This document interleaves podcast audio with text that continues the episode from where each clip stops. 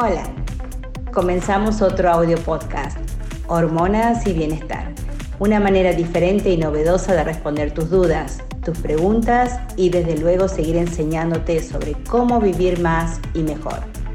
Disfruta este espacio, conocenos y agenda tu reunión semanal con nuestro equipo. Te estaremos esperando. Ahora, disfrútalo.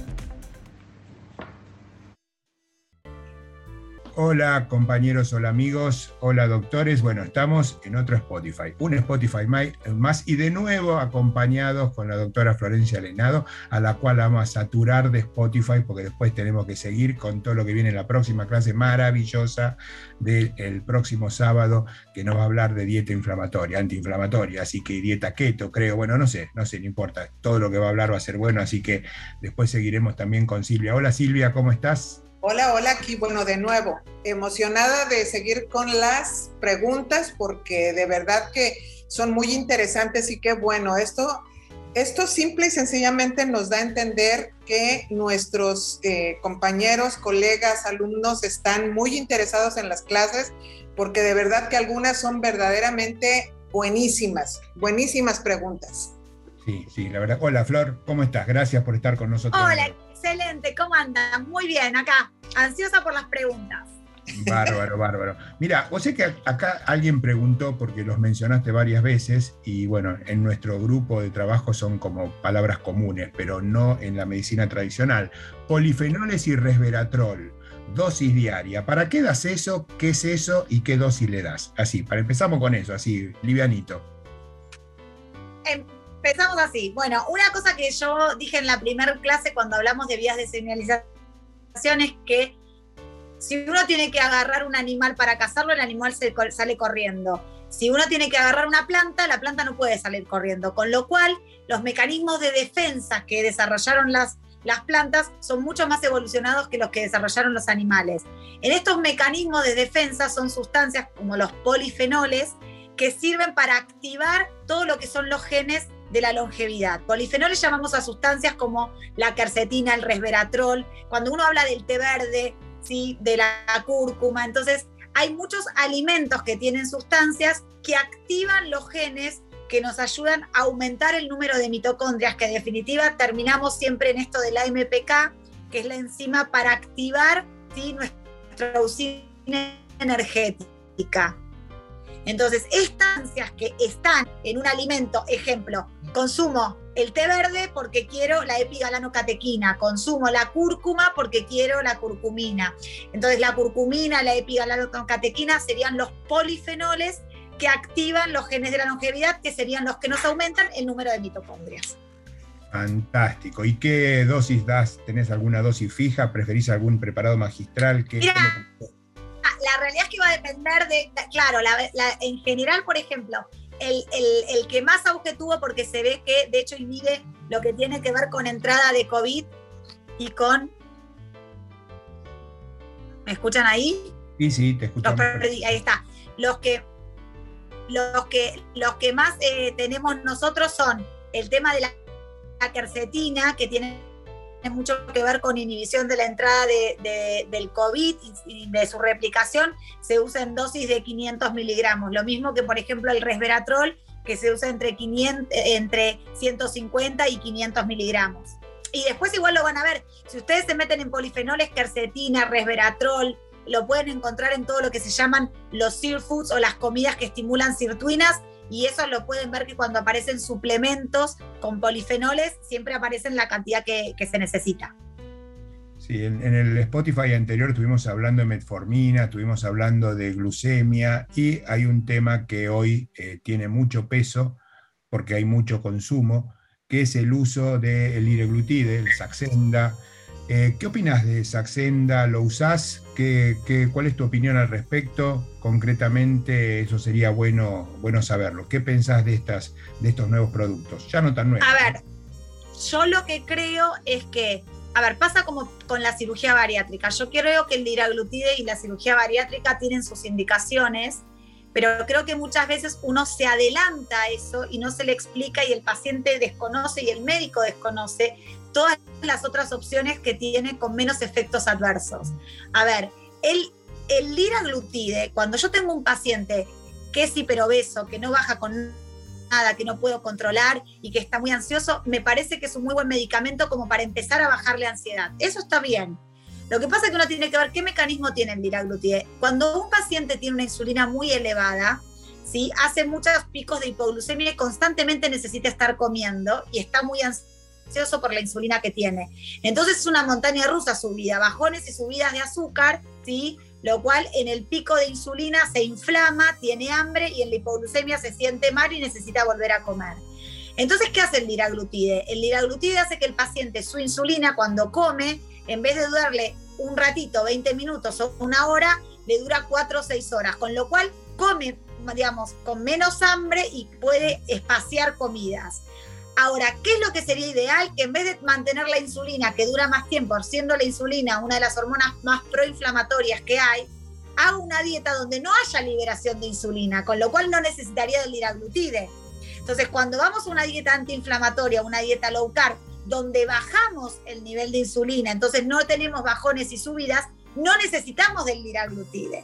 Así que yo creo que el liraglutide eh, es necesario cuando el paciente va a hacer una dieta basada en hidratos de carbono en poca cantidad, ¿sí? bajar restricción calórica y no es bueno o no, se, no, tienes necesidad cuando haces una dieta cetogénica o antiinflamatoria donde directamente no querés liberar insulina. A mí principalmente, eh, eh, digamos, personalmente es un producto que nunca usé y que yo no utilizo, porque mi idea es que el paciente no es que su insulina dure más tiempo, que sería el, efecto del liraglutide, sino que directamente no libere insulina. Bien. Definitivo.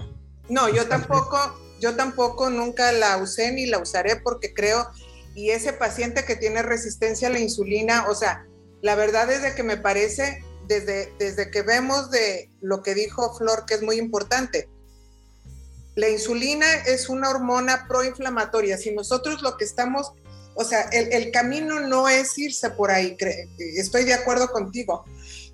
el camino es ir a lo que está generando todo y, y, sobre todo tratar de que ese paciente no tenga inflamación. O sea, es importante tratar la inflamación.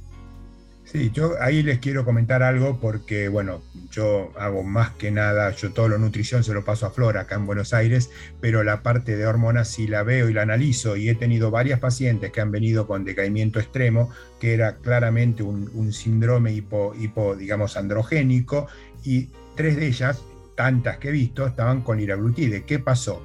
Metabolismo hepático, el trastorno de la SHBG, o sea, del GLAE, aumenta la proteína de transporte como producto tóxico probablemente el iraglutide. ¿Qué pasó? No tenía testosterona. No tenía testosterona libre, porque estaba lleno de, proteína de transporte que no me dejaba testosterona libre. Suspendí el iraglutide, porque eran tres pacientes, tengo poco para, para mencionar esto, pero lo comento como una historia que creo que es importante. Suspendí el iraglutide y no necesitó testosterona porque testosterona tenía, lo que no tenía testosterona libre. Así que acá lo que hizo fue una alteración de las proteínas de transporte hepáticas por efecto liraglutide. Yo tampoco lo uso, pero creo que era interesante, ya que nos preguntaron, comentar esto para, para avanzar, ¿no? Este, así que bueno, muy bien. ¿Pregunta Silvia del panel? Sí, eh, preguntan sobre todo, a ver, aquí dice una, en un paciente con hiperuricemia, con la dificultad de realizar las dietas habituales, ¿qué hacer desde la medicina ortomolecular? ¿Qué déficit de nutrientes se le asocia? No, yo creo que esto, hay, acá hay un tema que es importante, que es una de las cosas que, que yo arranqué cuando hablábamos de la clase de nutrición, esto de si tengo alto el ácido úrico no puedo, no sé, marisco, si tengo alto el colesterol no puedo grasa, si tengo alto el azúcar, no, diabetes no puedo azúcar. Y la alimentación saludable es una sola. Entonces, el tema de las dietas habituales es que estamos habituados a hacer malas dietas o indicar malas dietas, que es diferente. O sea, el ácido úrico elevado es un problema de hígado graso. El ácido úrico alto es por falta de ATP, es una alteración del ATPasa cuando el hígado se, se siente agotado. Si uno lo mismo que hablábamos en el Spotify anterior, mejora ferritina, va a mejorar ácido úrico, como, va a mejorar triglicéridos, como va a mejorar eh, ApoB. O sea que el ácido úrico es otro marcador más inflamatorio que tenemos dentro del conjunto de marcadores inflamatorios y todo paciente que mejore el ácido graso ¿sí? va a mejorar el ácido úrico. Con lo cual esto no es un problema de saco marisco eh, y saco carne roja por ácido úrico, es hago una dieta antiinflamatoria, bajo insulina, puede usar metformina, puede usar una, una dieta. Entonces, vamos a ir aprendiendo a lo largo de las herramientas, pero no es que no puede hacer la dieta habitual, ¿sí? Entonces, al contrario, es si usa todas las herramientas que estamos viendo en la cursada, va a bajar el ácido úrico. Y una de las maneras para bajar el ácido úrico es lo que decíamos de la N-acetilcisteína. Todo lo que aumente la glutatión peroxidasa elimina exceso de hierro y elimina exceso de ácido úrico. Ahí está, no, no, no se trata, eh, y creo que aquí volvemos a recalcar, y tú lo recalcas muy bien, el hecho es de no mirar este asunto como el ácido úrico. Hay que bajarle eso y entonces hay que darle un medicamento para bajar el ácido úrico, sin ver por qué se está elevando. Entonces, si nosotros hacemos todo lo que está atrás de bambalinas, lo que no vamos a necesitar es realmente estar utilizando medicamentos, etcétera. O sea, e, es la corrección desde la base. Y yo creo que esto suena reiterativo, pero que sí es muy importante, que, que, tenemos que analizar desde ese punto de vista. Tú has dicho algo muy, algo clave. Es otro indicador. Nos están diciendo cuando, cuando el paciente trae eso por laboratorio, nos están dando así en la cabeza, hey, ese paciente está inflamado, hey, ese paciente tiene algo atrás, no nada más le quites al pobrecito los camarones, porque capaz que no le pasa nada si nosotros modificamos todo lo que hay atrás, ¿verdad? Sí, lo que pasa es que está buenísimo en esto, ¿no? Porque eh, en la medicina tradicional, el eh, ácido úrico de 5 o 6 ya le ponen automáticamente los medicamentos, dicen, si no le va a doler el pie, señor. Y lo que tienen que hacer es no medicarlo, sino hacerlo comer bien, ¿no? Eh, más o menos lo mismo que pasa con los triglicéridos los triglicéridos lo toman como una grasa y le quieren hacer bajar las grasas cuando el problema son los azúcares, seguramente una resistencia insulínica. Así que este es un camino fantástico, ¿no? Y yo aprendí todo esto con Flor, ¿eh? Lo, dando charlas con Flor, aprendí toda esta historia. Para mí también era una grasa. Este, bueno, fantástico. Seguimos, seguimos. A ver. Eh, ¿Tenemos alguna otra pregunta, Silvia Mano? Sí, estamos viendo que dice, ¿qué opinión hablando de estos medicamentos que se utilizan, o sea, mucho por, por muchos médicos que, que, dan al paciente, por ejemplo, aquí en México, que dan el redotex, o sea, que, que, dan anfetaminas, que dan cosas para tratar de que el paciente no tenga hambre. Y también preguntaron aquí sobre eh, medicamentos que se están usando hoy en día para aumentar la excreción de glucosa por la orina. ¿Qué piensas, Flor? A ver, si yo aumento la glucosa por orina es que tengo que sacar algo que entró y lo que tengo que tratar es que nunca entre al organismo, no eliminarla más. ¿Está bien? O sea, la realidad es que la dieta tiene que hacer que la glucosa no entre, no de ver cómo sale, primero. Segundo, que el tema de lo que tiene que ver con las anfetaminas, no hay nada mejor que sacar el hambre con una buena grasa y con un cuerpo cetónico, porque el cuerpo cetónico genera la cetona, tiene una capacidad de aumentar el, digamos, coeficiente intelectual, energía, propiedades antiepilépticas, propiedades como, eh, como la quimioterapia en cuanto a antitumorales y todo lo que tiene que ver con las anfetaminas y las medicaciones que sacan el tema del hambre, también es como un palazo que le das al cerebro y obviamente a nivel de lo que tiene con la capacidad de concentración y la memoria hay un deterioro importante en todos los pacientes que utilizan este tipo de medicación. Entonces me, parece que como todo hay que ir por la, por la vía natural y qué es la idea, es si yo tengo hambre, tengo que saber qué es lo que me origina el hambre. A mí me encanta, hay un video en el que habla eh, el doctor Orozco, que lo tuvimos a, Gustavo en el, primer encuentro, donde él habla que cuando un paciente tiene mucho hambre, no es el paciente el que tiene hambre, sino es su intestino. Y no es intestino, sino los bichos de su intestino. Ahí vamos a la clase de microbiota del doctor Loza. Entonces, yo creo que un paciente que tiene hambre te está avisando que tiene una mala flora y que tiene una insulina alta. Y no tiene nada que ver con darle una anfetamina como hablábamos de la fibromialgia con el antidepresivo. Entonces, eh, lo, fascinante de este tipo de medicina y de la medicina funcional y lo que inculcamos en el, en el, posgrado es entender, ir a la causa, ir a la razón, porque hay gente que se la pasa muriéndose de hambre, porque tiene una mala flora, porque tiene una insulina alta, no porque le falte una anfetamina. A nadie le falta un medicamento y por eso tiene algo malo. Si hay algo que está pasando que que está mal en uno es porque hay un desbalance en un equilibrio en los nutrientes que estamos consumiendo y que estamos teniendo. Y hay que nutrir al organismo, no desnutrirlo. ¿sí? Y si uno lo nutre bien, el paciente no tiene hambre. Exactamente, y fíjate que, justo va también una, una, una pregunta que dicen, pero ¿qué hago con este paciente? ¿Cómo controlo la ansiedad del paciente que está obeso y que eh, le, pones la dieta, pero que no, no, no, no deja de comer? Mira, yo creo que hay dos cosas que son fundamentales como para arrancar y fuertes que son altas dosis de omega 3 y metformina. Altas dosis de omega 3 por lo que decíamos en la clase de obesidad de este chiquito obeso que lo pueden ver por Google es un nene eh, mexicano que atendió el doctor Orozco, donde el perfil inflamatorio era altísimo porque al no tener omega 3 hay una alteración de la lectura de todas las hormonas, hormonas tiroides, hormonas sexuales, testosterona, entonces hay una insulino resistencia y una progesterona resistencia y de toda resistencia, ¿sí?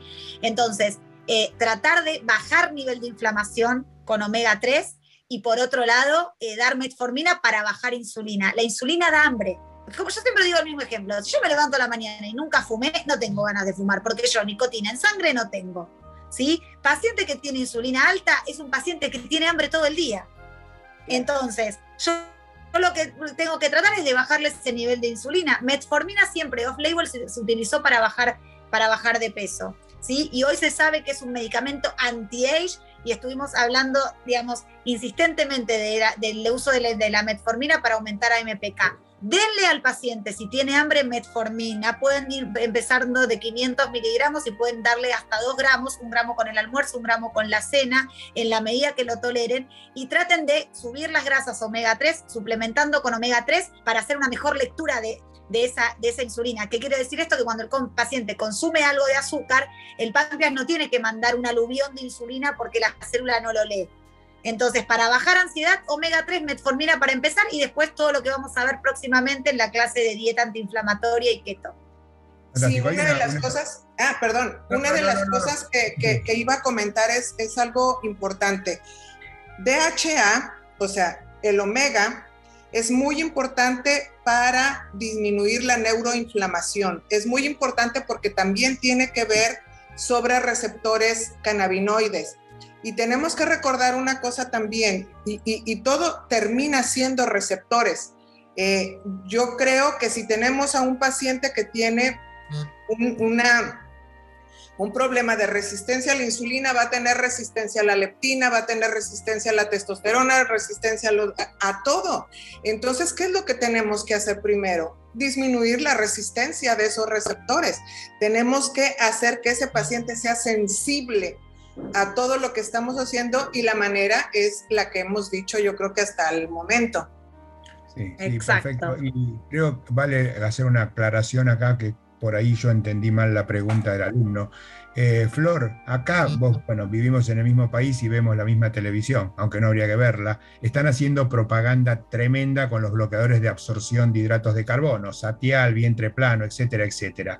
Eh, y hablando de la ansiedad que tienen los pacientes que están queriendo bajar de peso, algunos creen que esta es la solución. ¿Vos usás los bloqueadores de hidratos de carbono de absorción? ¿Qué pensás de eso? ¿Sirve, no sirve? A ver, la realidad es que el tema, y acaba cuando uno es tan importante ver eh, en una alimentación antiinflamatoria y en, una, o en una dieta keto, es que el paciente se saque el chip de bajar calorías y sacar comida, de incorporar nutrientes. O sea, el problema de eh, eh, excederse en las fibras que se utilizan o en los alimentos, porque se utilizan es como el eslendesta, que son inhibidores de absorción de hidratos, es que también te disminuís un montón de la absorción de muchos nutrientes. Entonces, acá la idea no es que lo que me meto salga, salga por orina más glucosa o entre menos, es comer lo que tenés que comer. Que de vez en cuando comas algo, digamos, fuera de lo que está en una dieta, no va a pasar nada. Y si querés usar, digamos, un inhibidor de la absorción, lo puedes usar, como puedes usar algo que te aumente la excreción. Ahora, lo importante es estar bien nutrido y como bien dice Sil, incorporar aceites de buena calidad, incorporar polifenoles, incorporar grasas saludables para tener materia prima, para generar colesterol, para generar las hormonas que necesitamos. Yo creo que el, el foco de atención tiene que estar puesto en que la gente está sobrealimentada y desnutrida, que la gente come calorías vacías y que como son calorías que no le sirven para nada, está viendo si las hace entrar menos cuando entran o las hace salir más rápido para que, para que no se queden. Y directamente tiene que comer lo que necesita. Entonces hay que cambiar la, mentalidad del paciente. Eh, lo, grave de esto es que las empresas que venden estos productos lo venden como producto mágico para ponérselo a todo, este polvito mágico que hace que no se absorban los hidratos. Y la gente cree que con eso resuelve su problema nutricional y no, lo empeora. Estoy, bueno, fantástico la aclaración que hiciste, ¿no? O sea, no, no absorbiendo eh, nutrientes esenciales también. Muy bueno, muy bueno porque a toda hora pasan la propaganda en televisión. Y sí, y la gente piensa, o sea, la gente lo que quiere es una solución a sus problemas que venga en forma de cápsula o de polvito, y la verdad es de que no, definitivamente no. Oye, Flor, eh, yo puse por ahí en broma en, el, cuando diste la clase que uno maduraba en la medida en que no le pusieras edulcorante a tu café, porque la verdad es que, o sea, siempre la gente pregunta, ¿no? No azúcar, bueno, pero puedo usar stevia, puedo usar no sé qué. Entonces, te preguntan qué le tienen que decir al paciente. A ver, hay una cosa que tiene que ver con esto y va con el tema de todo lo que es los inhibidores de absorciones de los hidratos. Uno no engorda por lo que come, uno engorda por cómo metaboliza lo que come. Y dentro del metabolismo, el metabolismo es más la flora intestinal que tenemos, que es el metaboloma, ¿sí? en lugar del metabolismo nuestro. Entonces, depende de las bacterias que yo tenga en mi intestino, y esto lo dábamos en la clase de obesidad cuando decíamos, si yo tengo dos ratitas que comen lo mismo, a una le pongo trasplante de materia fecal de un paciente flaco, se vuelve flaca, y si le pongo el trasplante de materia fecal de un paciente gordo, se vuelve gorda, independientemente que las dos ratitas coman lo mismo. Claramente en los estudios que se hicieron tienen que ver que no es lo que como, sino la flora intestinal que tengo, lo que me determina que sea gorda o flaca. ¿Qué pasa con los edulcorantes? Los edulcorantes son antibióticos, los edulcorantes son conservantes que se crearon para que las cosas no se pudran, pero matan nuestra flora intestinal. Entonces, cuando un paciente consume una gaseosa light o le pone un poco de edulcorante al café, claro que no tiene calorías. El problema es que en algún momento va a comer y cuando coma va a engordar 18 veces más que si no le hubiese puesto el edulcorante. Entonces, son atrofiadores del metabolismo los edulcorantes. No tienen calorías, pero no tenemos que ir por el tema de la caloría. Por eso decirle a un paciente que yo en un polvito dejo de absorber algo, no me suma ni me resta a mi problema metabólico. ¿Sí? Yo necesito cambiar la manera en que yo transformo lo que como en energía. Para transformar lo que como en energía tengo dos cosas. Tengo la flora intestinal y tengo mi hígado. De hecho, la flora intestinal y el hígado son los dos centros a donde, o los dos lugares donde se van a producir los cuerpos cetónicos. Los bichitos del intestino producen cuerpos cetónicos y el hígado produce cuerpos cetónicos. Si yo tengo un hígado graso, no voy a tener saciedad y si yo tengo una mala flora, siempre voy a tener hambre. Entonces, no tengo que, tengo que alimentar a mi flora, le tengo que dar prebióticos, le tengo que dar fibra, ¿sí? Tengo que, por eso cuando uno habla del kefir, el chucrut, eso lo vamos a ver en la clase de nutrición de, de dieta, ¿no? Específicamente pero yo tengo que, al contrario, alimentar a mi flora, no de, derrumbarla con una bomba atómica como es el edulcorante, entonces después siempre digo con hambre y cuando como de más le pongo un polvito para no absorber lo que comí. Porque como es medio psicótico ese manejo. Sí, y, la insulina, y la insulina sigue alta, y la insulina sigue alta, ¿no? Eh, que, que, eso es un tema. Después le meto el liraglutine para que la cinturina no baje y me muera de hambre. No, no, no, es que esto es una locura, porque al final, y, fíjate cómo viene una pregunta que se me hizo de lo más interesante. ¿Qué opinión tienes sobre insulinizar tempranamente a un paciente diabético? Si estamos frente a un paciente con insulinoresistencia, que la mayoría de los pacientes obesos tienen insulinoresistencia, ¿qué opinas frente a eso? Porque esto es algo que lo recomiendo mucho, ¿eh? Yo eh, les recomiendo a todos ver el documental de Magic Pill, la píldora mágica. El médico que hizo, de hecho, la página en internet es espectacular. Él tiene la página Diet Doctor, ¿sí? Y es un médico que en el documental de Magic Pill atiende una enfermera que utiliza insulina y la enfermera le dice, yo tengo diabetes, uso insulina. Y él le dice, qué bien, ¿qué médico le está matando? Y él le dice, ¿pero por qué? porque si usted tiene un problema de azúcar, deje de consumir azúcar, no se inyecte insulina para poder comer azúcar. Nutrientes esenciales son grasas, proteínas, micronutrientes, vitaminas, minerales, oligoelementos. El azúcar no es un nutriente esencial, entonces no es esencial utilizar insulina para comer azúcar y bajar el azúcar. Con lo cual lo que yo creo es que lo último que uno tiene que hacer es darle insulina a un paciente, que la insulina es proinflamatoria, sea que la liberás en una dieta porque comiste azúcar o que te la inyectás. No es menos inflamatoria el azúcar, la insulina que se inyecta un paciente que la insulina que uno libera en una dieta. Si estamos todo el tiempo hablando de lo malo que la insulina, que hay que bajar de la insulina, no le podemos decir a un paciente, te voy a insulinizar. Yo entiendo que un paciente requiera dos, solamente dos unidades de insulina por día en una diabetes tipo 1 para tener un mínimo de insulina. No más que eso. Eso de poner insulina rápida, lenta, rescates, bomba de insulina, es una bomba atómica para el metabolismo.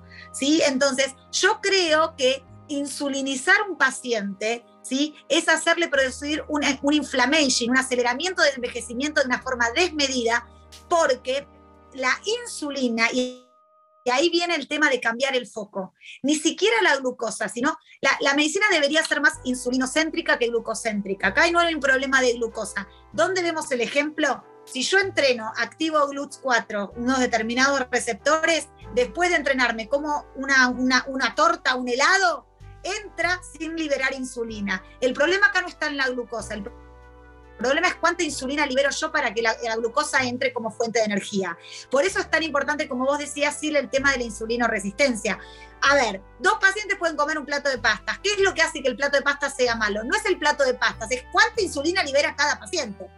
Si yo tengo un plato de pastas que me libera poca insulina porque tengo buen omega 3, buena lectura de los receptores de glucosa y de insulina, no tengo problema con el plato de pastas. Entonces el problema no es el azúcar, el problema es cuánta insulina libera el paciente cuando come azúcar.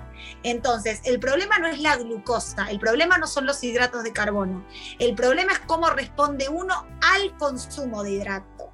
Entonces, insulinizar un paciente porque no le alcanza la insulina, porque destruyó su páncreas, porque lo agotó, ¿sí? Es una cosa terrible, es esto del manejo psicótico de, la alimentación. Yo creo que, así como el liraglutide no utilizo, jamás insulinicé un paciente.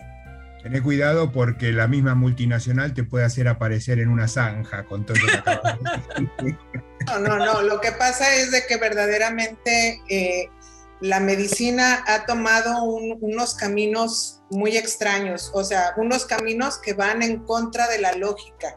Cuando tú analizas todas estas cosas que hemos hablado, receptores, eh, los efectos que tiene, tal, tal, tal. Y dices, ¿cómo yo voy a pretender llenar a mi paciente de medicamentos si no me preocupo? Y viene a colación por una pregunta que venía ahí, ¿cómo mejoro la, la funcionalidad de la membrana celular? Si tú no tienes un adecuado balance de omega 3, de omega 6, en tu membrana, si esa membrana no tiene ese balance adecuado, esa membrana va a ser una membrana que no sirve que no va a ser apta para, para que sus receptores tengan la capacidad. O sea, va a irse por el lado de producir sustancias inflamatorias. O sea, vas a hacer un desastre y lo queremos solucionar todo metiéndole insulina, metiéndole en eso que, metiéndole que esto y que el otro. Entonces, la verdad es de que el camino no es por ahí.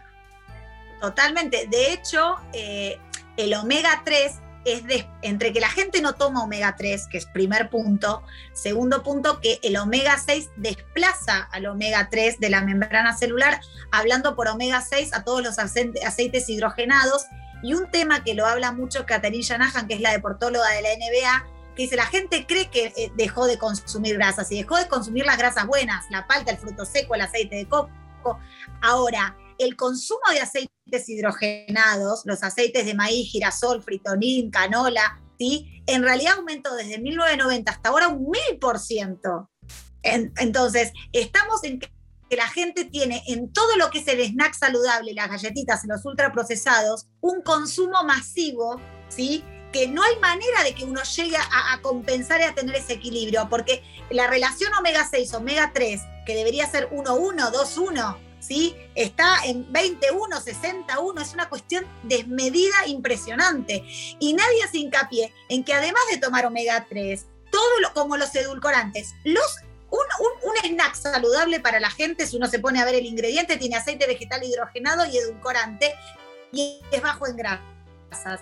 Eso es para la gente el alimento saludable que es veneno puro para nuestras mitocondrias y nuestras membranas celulares.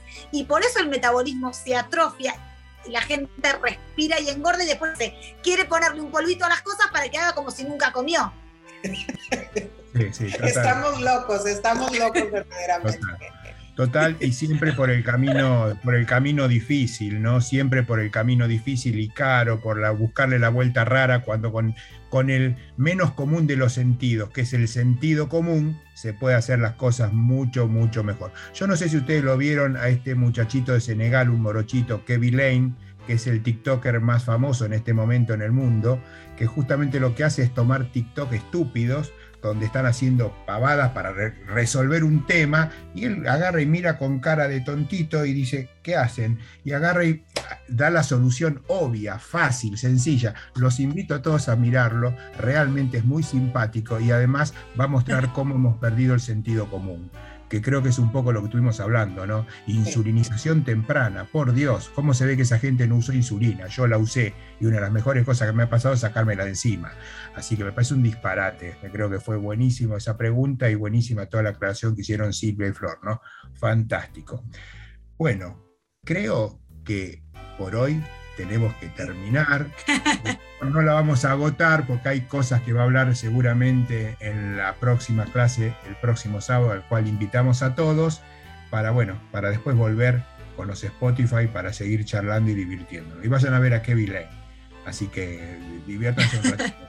Sí, yo creo que el, próximo sábado va a ser muy lindo también porque, bueno, los tres, cuatro temas que va a haber son temas apasionantes, así es que eh, hay muchas preguntitas todavía sobre el coco. El coco es una cosa que, que, preguntó mucho ahí en el... es la disyuntiva del coco. Pero dije, espérense tantito con el coco. Eh, Jorge me dijo, eh, hay que esperarnos con el coco porque va a dar una clase maravillosa el, próximo sábado, este, Flor, y creo que muchas preguntas van a quedar contestadas y si no, pues hacemos otro sobre toda una media hora sobre el aceite de coco, que yo creo que vale la pena.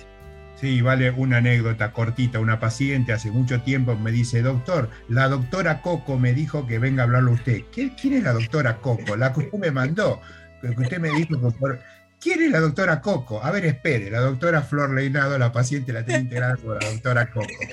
Así que bueno, el sábado entonces tendremos con nosotros a la doctora Coco para enseñarnos la maravilla del aceite de coco, la antiinflamación y la resolución de la inflamación. Así que bueno, creo que nos tenemos que despedir, ¿no les parece? Nos tenemos que despedir. Pues muchas gracias. Gracias Jorge por, por, por invitarnos a, a este a este diálogo que estuvo muy, muy, muy lindo. Me, gustó mucho. Muy lindo. Sí, la verdad que es un, es un placer enorme y me parece que está buenísimo para aclarar un montón de dudas y que la gente participe y que los alumnos realmente aprendan y lo puedan llevar a, y los puedan llevar a cabo y empiecen por ellos, como yo siempre digo, que es la mejor manera de transmitirlo. Ok, bueno, vamos al cierre y nos vemos el sábado. Saludos. Hasta el sábado. bye. Bueno, ¿te gustó? Y hay mucho más. Audio podcast, hormonas y bienestar tiene mucho para sorprenderte. Te esperamos la próxima semana.